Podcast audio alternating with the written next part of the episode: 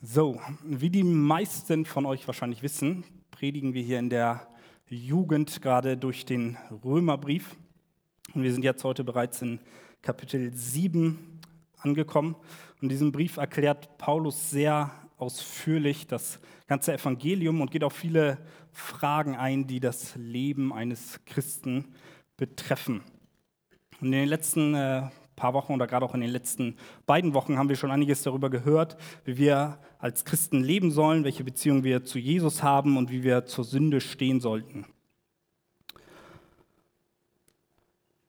Und da hat sich eine Sache ganz klar rauskristallisiert. Wir sind der Sünde gestorben. Wir sind für die Sünde tot.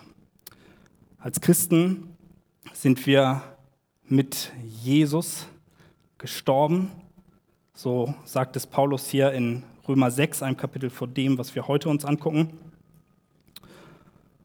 Und äh, genau, in letzte, vor zwei Wochen haben wir von, von Andi gehört, dass wir uns der Sünde totstellen sollen. Wir sollen als Christen nicht mehr in der Sünde leben. Wir sollen dagegen ankämpfen, auch wenn Jesus für unsere Schuld, für unsere Sünde am Kreuz gezahlt hat. Und äh, er nimmt dann hier in ersten Teil vom Kapitel 6 die Taufe auch als Beispiel, wie wir mit Jesus begraben worden sind und ein neues Leben haben. Und da wir neu gemacht sind, wollen wir auch keine Sünde mehr tun. Und dann haben wir letzte Woche ein anderes Bild noch gehabt, dass äh, wir Sklaven der Sünde waren und jetzt aber Sklaven Christi sind. Also auch äh, ein etwas merkwürdiges Bild vielleicht. Darüber hat Leon gesprochen, dass wir alle irgendwie Sklaven sind. Und die Frage ist nur, von wem? Bist du noch von der Sünde ein Sklave oder von Jesus Christus und dadurch eigentlich frei. Und dabei erwähnt Paulus auch immer wieder und auch schon früher in dem Brief, dass wir unter dem Gesetz waren und jetzt unter der Gnade Gottes stehen. Und gerade auch in Kapitel 6, Vers 14 wird das nochmal erwähnt, wo es heißt, denn die Sünde wird nicht herrschen über euch, weil ihr nicht unter dem Gesetz seid, sondern unter der Gnade.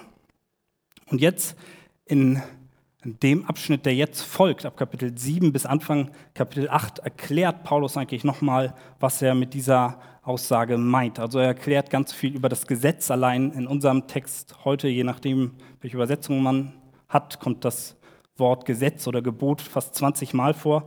Das heißt, das äh, wird eigentlich sehr schnell deutlich, worum es hier geht. Und ich werde das heute vom Aufbau so ein bisschen machen, wie ihr das vielleicht, wenn ihr sonntags hier seid, aus dem Sonntags-Fernsehgottesdienst kennt. Wir haben hier zwar keinen Fernsehgottesdienst, aber ich werde erst den ersten Teil von unserem Text lesen und dann später den zweiten. Und so haben wir dann quasi zwei Punkte, nicht zwei ganze Predigen.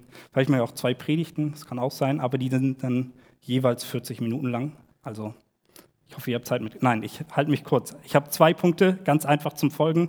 Erster Teil ist Römer 7, die Verse 1 bis 6. Und da ist der Punkt quasi frei vom Gesetz. Und dann kommt der zweite Teil. Und der heißt dann das Gesetz unser Spiegel. Und das habt ihr vielleicht auch schon gelesen, wenn ihr euch ja das Programm angeguckt habt. Da steht die Bibel unser Spiegel quasi als Titel für die ganze Predigt. Und genau, ich würde sagen, wir starten einfach mal und gehen in den Text rein und äh, lesen erstmal Römer 7, Verse 1 bis 6. Nun spreche ich ja zu Leuten, die etwas vom Gesetz verstehen. Dann ist euch doch sicher auch klar, Geschwister, dass das Gesetz für einen Menschen nur so lange Geltung hat, wie er lebt. Eine verheiratete Frau zum Beispiel ist durch das Gesetz an ihren Mann gebunden, solange er lebt. Wenn ihr Mann stirbt, ist die Bestimmung, durch die sie an ihn gebunden war, für sie hinfällig geworden. Folglich wird sie, wenn sie sich zur Lebzeit ihres Mannes mit einem anderen Mann einlässt, als Ehebrecherin angesehen. Stirbt ihr Mann jedoch, dann ist sie nicht mehr durch das Gesetz gebunden. Es ist ihr freigestellt, einen anderen Mann zu heiraten. Sie wird deswegen nicht zur Ehebrecherin. Auch bei euch ist es so, Geschwister. Indem Christus, Christus für euch starb, wurde an seinem Leib das Urteil vollzogen, das sich aufgrund des Gesetzes gegen euch richtete.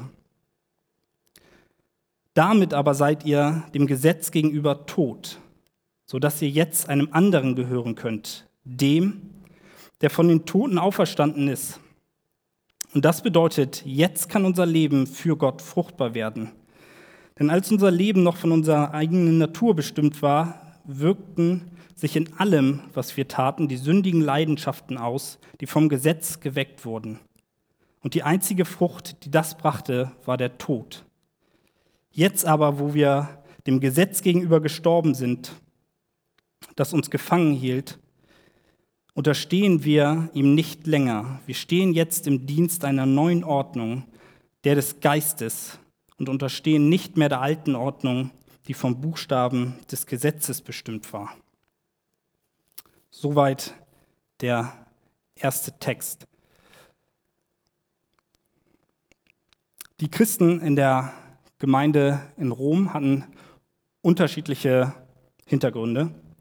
Einige von ihnen waren Juden, die sich bekehrt haben, sogenannte Judenchristen, und ein anderer Teil waren aber auch Heiden, die sich bekehrt haben und äh, zu Jesus gefunden haben. Und gerade bei den Juden, die mit dem Gesetz aufgewachsen sind, herrscht eine starke Tendenz zur sogenannten Werkegerechtigkeit. Sie waren der Meinung, dass sie durch das Halten des Gesetzes einen besseren Stand vor Gott sich verschaffen könnten. Und ich glaube, dass dieses Denken bis heute nicht nur bei Juden, sondern allgemein in unserer Gesellschaft sehr verbreitet ist. Wenn wir etwas Gutes hier tun, dann haben wir einen besseren Stand vor Gott. Wir sind doch irgendwie alle eigentlich ganz gute Menschen. Das ist so das, was man viel in der Gesellschaft hört, wenn die Menschen denn überhaupt noch an einen Gott glauben. Aber bei den Juden war dieses Denken so verankert, dass sie durch das Halten des Gesetzes einen guten Stand vor Gott haben könnten, dass Aussagen, wie wir sie vorhin in Römer 6, Vers 14 gelesen haben, sicher einige Fragen bei ihnen auslösen dürfen oder ausgelöst haben. Und deswegen kommen wir jetzt zu unserem Text heute, wo Paulus das nochmal erklärt, was denn unsere Beziehung zum Gesetz ist.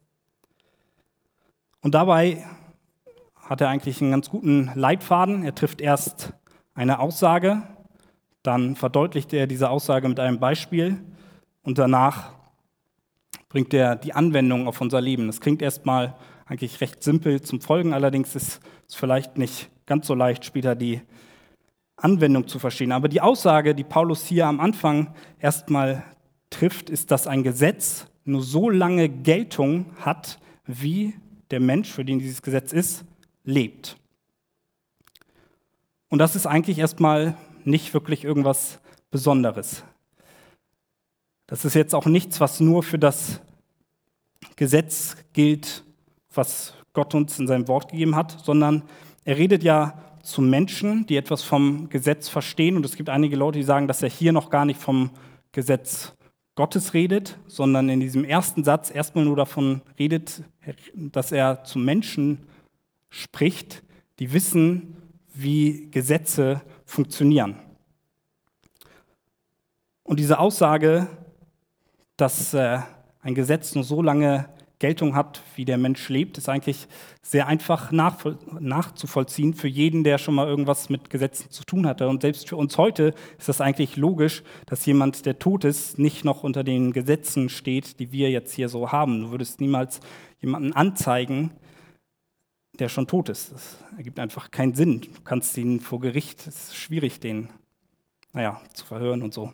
Aber er ist eben tot. Deswegen gilt das Gesetz nicht mehr für ihn. Das ist erstmal eigentlich die Aussage, die Paulus hier am Anfang trifft. Das Gesetz gilt nur so lange, wie eine Person lebt. Danach gilt auch das Gesetz nicht mehr.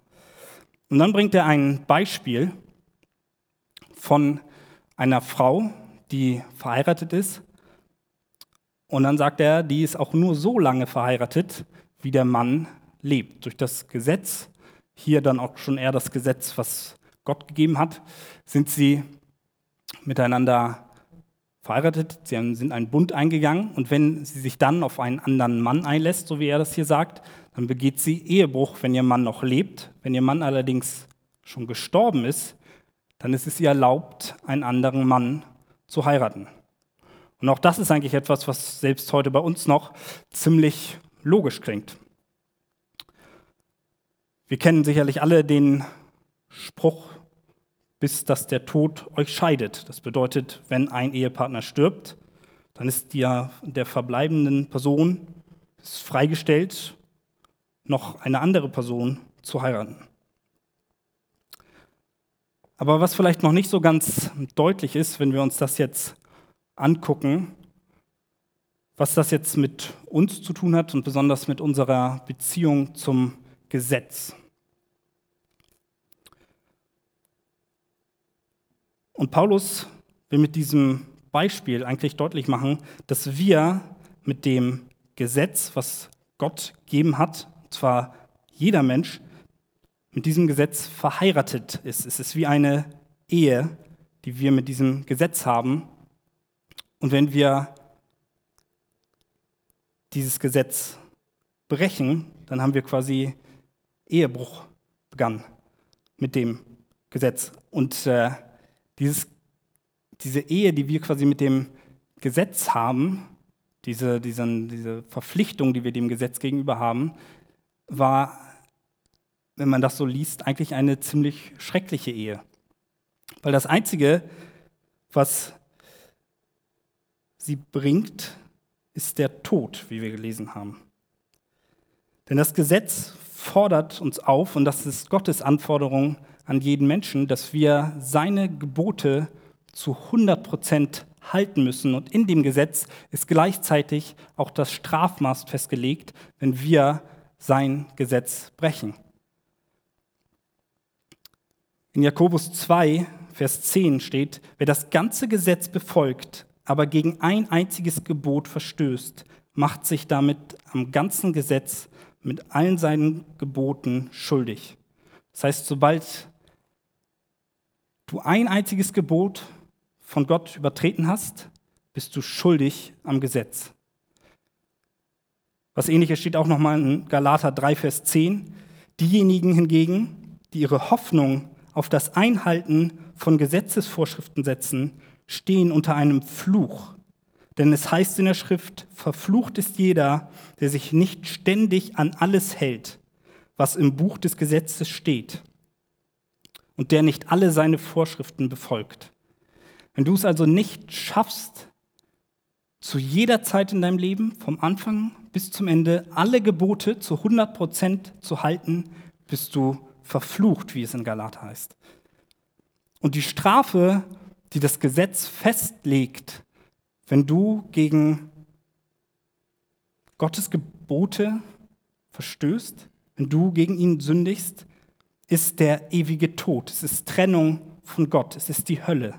Und jeder einzelne Mensch hat gegen Gott gesündigt. Und somit ist dieses Urteil für jeden Einzelnen schon fest. Jeder Mensch hat ewige Trennung von Gott verdient.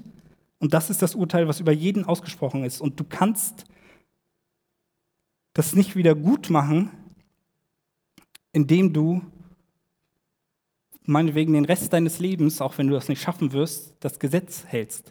Wenn du einmal die Ehe gebrochen hast, dann kannst du nicht dadurch, dass du den Rest deines Lebens treu bist, es wieder ungeschehen machen, dass du die Ehe gebrochen hast.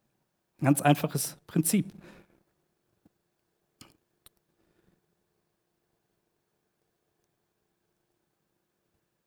Und das ist der Punkt, den Paulus hier machen will, wenn er sagt, dass wir mit Jesus oder durch Jesus dem Gesetz gestorben sind. Jesus hat dieses Urteil, was über jeden einzelnen von uns ausgesprochen wurde, am Kreuz getragen, sodass wir diese Ehe, die wir mit dem Gesetz hatten, dass wir gestorben sind, auferstanden sind und nun die Möglichkeit haben, neu zu heiraten. Und gleichzeitig bringt Paulus hier auch noch ein eigentlich sehr schönes Bild, was unsere Beziehung zu Jesus betrifft, nämlich dass wir als die Gemeinde die Braut Christi sind. Auch dieses Bild kommt nochmal an anderen Stellen in der Bibel vor. Es bedeutet also, wenn wir dem Gesetz gestorben sind, das, was er auch schon früher sagt, dass wir die gerechte Strafe, die wir eigentlich tragen müssten, nicht mehr, nicht mehr auf uns liegt, weil Jesus sie von uns genommen hat. Wir sind mit ihm gestorben, mit ihm auferstanden und sind jetzt mit ihm verheiratet. Wir sind unter einer neuen Ordnung. Und durch diese Tatsache ist es uns auch wie wir hier lesen, das erste Mal überhaupt möglich, dass wir etwas tun, was Gott wieder wohlgefällig ist. Dass wir in unserem Leben Frucht bringen. Denn davor waren eigentlich alle Dinge, dadurch, dass wir einmal gesündigt haben, von der Sünde durchtränkt, wie wir gelesen haben. Wir können aus uns heraus nichts mehr an guten Dingen tun, wenn wir einmal gegen Gott gesündigt haben. Wir sind in seinen Augen Sünder und haben keine Chance, das aus uns heraus irgendwie zu ändern. Und egal, wie gut wir uns anstrengen und wie viele gute Sachen wir tun, wenn wir nicht mit Jesus neu gemacht werden, wenn wir nicht an ihn glauben, dann sind wir in Gottes Augen immer noch Sünder und die Strafe liegt auf uns. Wir können es nicht ungeschehen machen.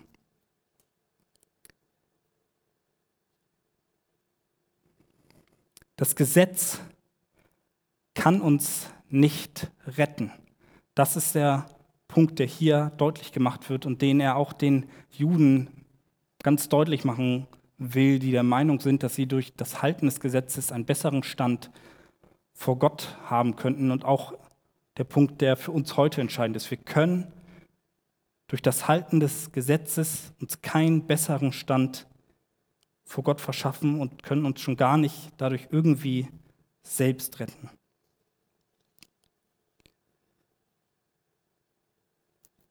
Und an dieser Stelle ist es jetzt aber auch ganz wichtig zu verstehen, was es nicht heißt, dass wir dem Gesetz gestorben sind.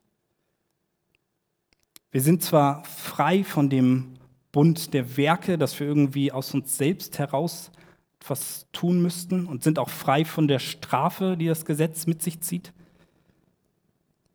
Und wir sind unter einem neuen Bund in Christus, der Bund der Gnade. Aber trotzdem sind die Regeln, die Gebote, die Gott uns in seinem Wort gibt, für uns immer noch entscheidend. Wie ich eben schon gesagt habe, eigentlich ist es uns jetzt das erste Mal möglich, dass wir das Gesetz wirklich halten, weil wir durch durch Jesus verstehen, was er eigentlich von uns will.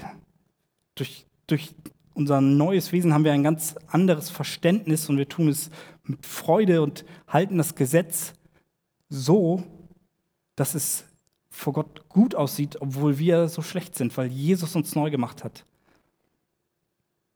Das heißt, das Gesetz hat noch immer Bedeutung für uns. Und damit komme ich auch schon zum zweiten Teil. Das Gesetz, unser Spiegel, und dafür lesen wir nochmal die restlichen Verse, Verse 7 bis 13.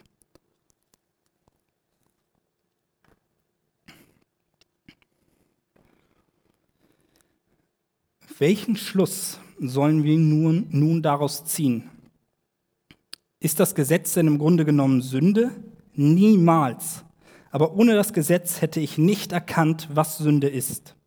Ich hätte nicht begriffen, was Begierde ist, wenn das Gesetz nicht sagen würde, gib der Begierde keinen Raum. Die Sünde ergriff die Gelegenheit und weckte in mir durch das Verbot jede nur denkbare Begierde. Ohne das Gesetz ist also die Sünde tot. Ich dagegen war am Leben, solange ich das Gesetz nicht kannte. Doch als das Gesetz mit seiner Forderung an mich herantrat, war es umgekehrt. Jetzt war es die Sünde, die zum Leben erwachte, ich aber starb. Ich musste feststellen, dass das Gesetz, das dazu bestimmt war, mir das Leben zu bringen, mir den Tod brachte. Denn die Sünde ergriff die Gelegenheit, die sich ihr durch das Gesetz bot. Zuerst benutzte sie es, um mich zu betrügen, dann um mich zu töten. Es bleibt also dabei, das Gesetz ist heilig, seine Forderungen sind heilig, gerecht und gut. Aber heißt das dann, dass etwas, was gut ist, für mich zur Ursache des Todes wurde? Niemals. Es ist die Sünde gewesen. Sie hat mir den Tod gebracht und hat dazu das Gute benutzt. Damit zeigte sie ihr wahres Gesicht. Gerade die Forderungen des Gesetzes mussten dazu dienen, die grenzenlose Schlechtigkeit der Sünde ans Licht zu bringen. Was ich bei Paulus Briefen oder gerade auch beim Römerbrief hier sehr schön finde, ist, dass Paulus immer Fragen aufschreibt, die hochkommen könnten, wenn er etwas erklärt und sie dann direkt widerlegt oder beziehungsweise erklärt, beantwortet. Und die Frage, die sich stellen könnte, nach dem, was wir gerade gehört haben, wenn das Gesetz nichts anderes kann, als uns zum Tode führen, weil wir alle gegen das Gesetz gesündigt haben und wir dem Gesetz sowie der Sünde gestorben sind, ist dann das Gesetz nicht eigentlich etwas Schlechtes? Oder ist das Gesetz nicht sogar Sünde, so wie Paulus es hier schreibt? Das ist die Frage, die hochkommen könnte, wenn man sich nur den ersten Teil anguckt. Aber seine Antwort ist ganz klar, nein, nein, nein, niemals. Auf gar keinen Fall. Ein ganz großer Irrtum. Sondern das Gesetz zeigt uns unsere Sünde erst. Ohne das Gesetz, sagt Paulus, hätte er niemals seine Sünde erkannt. Woher sollte er ohne das Gesetz wissen, was Sünde überhaupt ist, woran er sich halten muss? Und dabei geht es nicht nur um eine bloße Kenntnis vom Gesetz. Viele Menschen heutzutage wissen auch, dass es die zehn Gebote gibt und dass so ein paar Gesetze Gottes in der Bibel stehen, aber sie haben es nicht verstanden. Sie kennen das Gesetz nicht. Gerade wenn man sich Paulus anguckt, der, bevor er sich bekehrt hat, ein Pharisäer war und das Gesetz in- und auswendig kannte und eigentlich sein ganzes Leben darin gesetzt hat, diese Gebote zu halten, Gerade er muss das Gesetz wirklich gut kennen, sagt hier aber von sich selbst, dass er es eigentlich nicht hatte. Er hat es nicht verstanden. Und darum geht es hier, dass Gott uns unsere Augen öffnen muss, damit wir verstehen, was er mit seinem Gesetz meint und was seine Absichten damit für unser Leben sind. Das Gesetz an sich ist auf keinen Fall etwas Schlechtes. Niemals, schreibt er hier, sondern die Sünde dahinter ist schlecht. Die Sünde nutzt das Gesetz, um uns immer mehr, immer weiter von Gott wegzuziehen, zur Sünde hin bis zum Tod. Und jeder von uns hat Sünde in sich. Deswegen ist jeder Mensch dazu veranlagt, erstmal genau das Gegenteil zu tun, was das Gesetz von uns verlangt. Darum wird es auch in, zwei Wochen noch mal ein bisschen mehr gehen, wenn es dann diese bekannte Stelle gibt, dass wir das tun, was wir nicht wollen und das, was wir nicht wollen, tun. Ich hoffe, ich bin jetzt nicht durcheinander gekommen, aber ihr kennt die Stelle.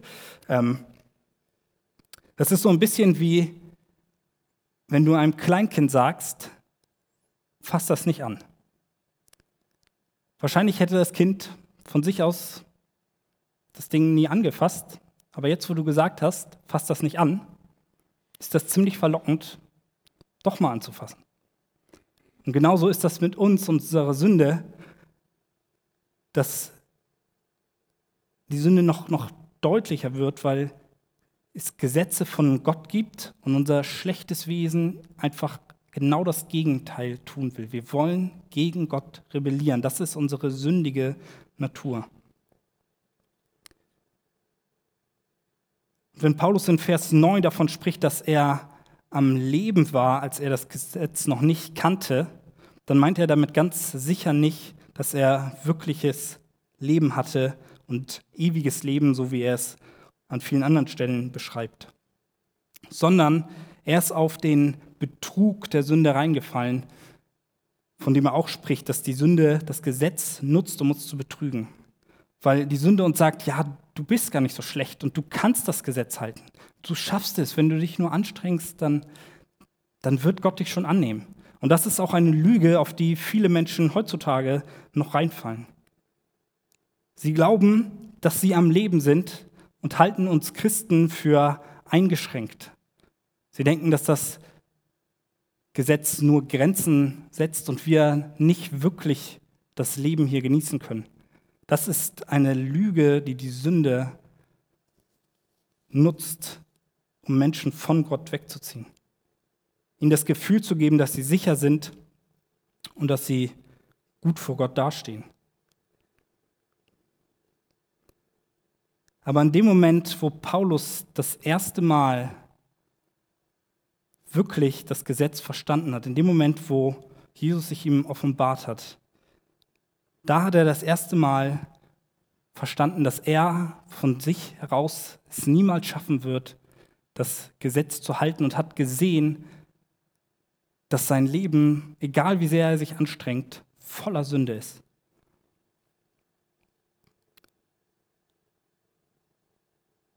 Und so konnte er nur zu dem Schluss kommen, dass er es aus sich heraus nicht schaffen wird, das Gesetz zu halten und dass er einen Retter braucht.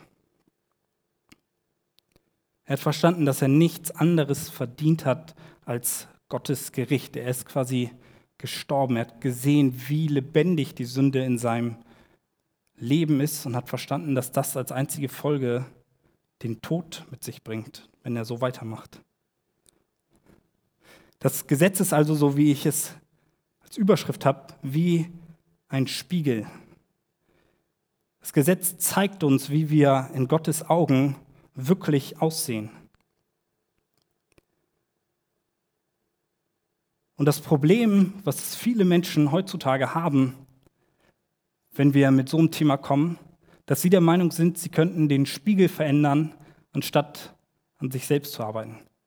Sie haben vielleicht statt einem Spiegel eher so eine Alufolie hier, gucken sich da drin an, denken sich, ja, sieht alles gut aus, kann da nichts erkennen, was schlecht ist, passt. Aber das ist nicht das Gesetz. Das ist etwas, was sie sich selbst zusammengeschustert haben. Oder sie fangen an, den Spiegel zu sehen. Und das passiert leider auch in vielen Kirchen.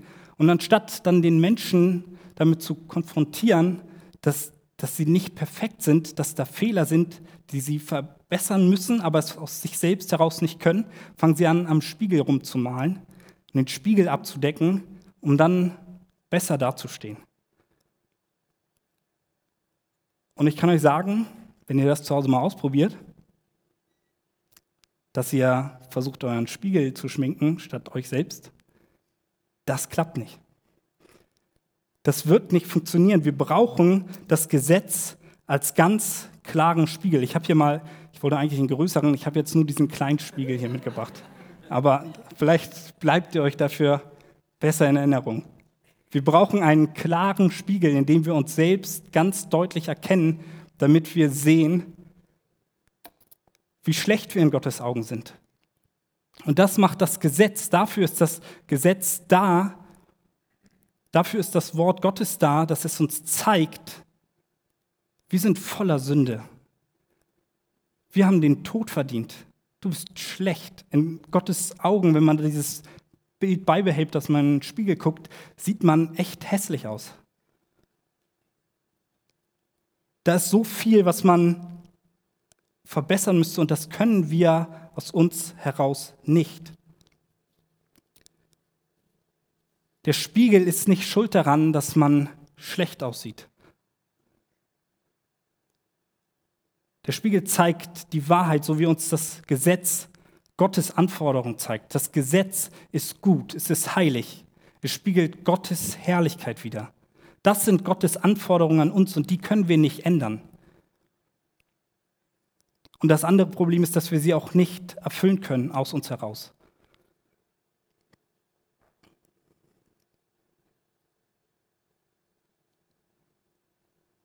Martin Lloyd Jones sagt, ins Deutsche übersetzt, der Sünder ist ein Monster in Gottes Universum und er muss darauf aufmerksam gemacht werden. Viele Menschen erkennen gar nicht, wie schlecht sie sind. Sie denken von sich selbst, dass sie gut sind und deswegen ist es unsere Aufgabe als Christen, dass wir ihnen den Spiegel vorhalten. Dass wir ihnen Gottes Anforderungen zeigen, damit sie sehen, dass sie keine Chance haben, vor Gott zu bestehen. Das ist der erste Schritt, den wir tun müssen, wenn wir Menschen zu Jesus bringen wollen. Wenn wir ihnen nur ein gutes Gefühl geben wollen und sagen, hey, Gott liebt dich, alles gut und passt schon und er nimmt dich so an, wie du bist, das sind ja alles Wahrheiten, dass Gott uns liebt und uns annimmt. Aber der erste Schritt für ein geistliches Leben ist, dass wir erkennen müssen, dass wir geistlich eigentlich komplett tot sind, dass wir keine Chance haben, aus uns heraus irgendetwas zu machen. Und das sagt uns das Gesetz, das sagt uns Gottes Wort ganz eindeutig. Deswegen müssen wir an dieser Wahrheit festhalten. Wir dürfen nicht anfangen, irgendwie das Gesetz zu verändern, die Bibel nicht mal so ernst zu nehmen. Gottes Wort ist wahr, es ist heilig, es ist richtig, es ist nichts falsch.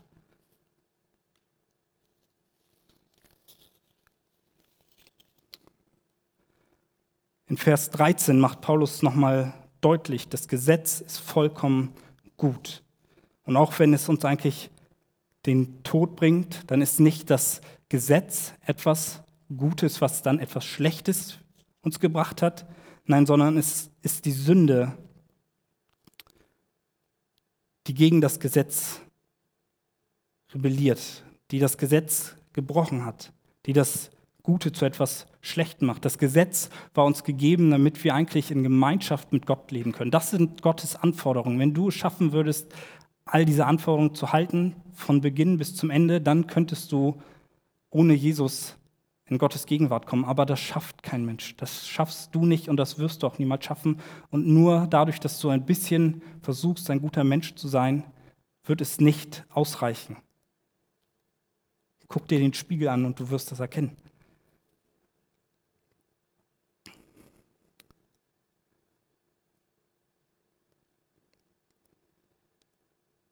Und deswegen ist es auch wichtig, auch wenn wir schon Christen sind, dass wir immer wieder aufs Neue, wenn wir in diesem Bild bleiben, in den Spiegel schauen. Es reicht nicht, dass uns einmal klar wird, dass wir Sünder sind, sondern das Gesetz ist auch dafür da, dass es uns immer wieder neu auf Sünden aufmerksam macht. Deswegen müssen wir im Gottes Wort bleiben. John MacArthur sagt, predige das Gesetz dem Ungläubigen und dem Gläubigen oder dem Nichtchristen und dem Christen. Dem Ungläubigen, damit er seine Schuld erkennt, Buße tut und gerechtfertigt wird. Und dem Gläubigen, damit er in der Heiligung vorankommt. Je mehr wir im Gesetz verankert sind, je mehr wir Gottes Wort lesen, je mehr wir verstehen, was seine Anforderungen sind, umso mehr wird er uns unsere Sünden zeigen. Wir werden immer mehr erkennen, woran wir arbeiten müssen, wo noch Sünde in unserem Leben ist. Und ich glaube, das ist auch ein Grund, warum Paulus im 1. Timotheus 1, Vers 15 von sich sagt, dass er der Größte unter den Sündern sei. Nicht, dass er unbedingt, oder er, nicht, er war sicherlich nicht die Person, die die meisten Sünden in seinem Leben begangen hat, aber er war wahrscheinlich einer der Menschen, die am meisten Sünde in ihrem Leben erkannt haben. Umso mehr wir in Gottes Wort leben, umso mehr wir in den Spiegel schauen, werden wir Sünden in unserem Leben erkennen und mit Gottes Hilfe auch ablegen Aber es wird niemals der Punkt erreicht sein, dass wir keine Sünde mehr finden. Und das ist, glaube ich, die Gefahr, in der wir stehen, wenn wir aufhören, auch uns Christen immer wieder neu in dem Lichte von Gottes Herrlichkeit zu spiegeln und zu prüfen. Es können dann zwei Sachen passieren. Entweder wirst du anfälliger für die Sünde, das sind auch Sachen, die ich selbst erleben musste, wenn ich nicht so viel stille Zeit mache und meine Zeit mit anderen Dingen verbringe, dann bin ich anfälliger dafür, in Sünde zu fallen. Oder aber auch, was auch eine andere Gefahr ist, dass wir wieder von der Sünde betrügt werden und uns denken, oh ja, doch, ich bin doch eigentlich ein ganz guter Christ. Ich bin schon ziemlich weit vorangekommen in meiner Heiligung, habe jetzt so ein Level erreicht, das reicht jetzt auch. Und auch das ist ein Trugschluss. Wir sollen weiter danach streben, Gott ähnlicher zu werden.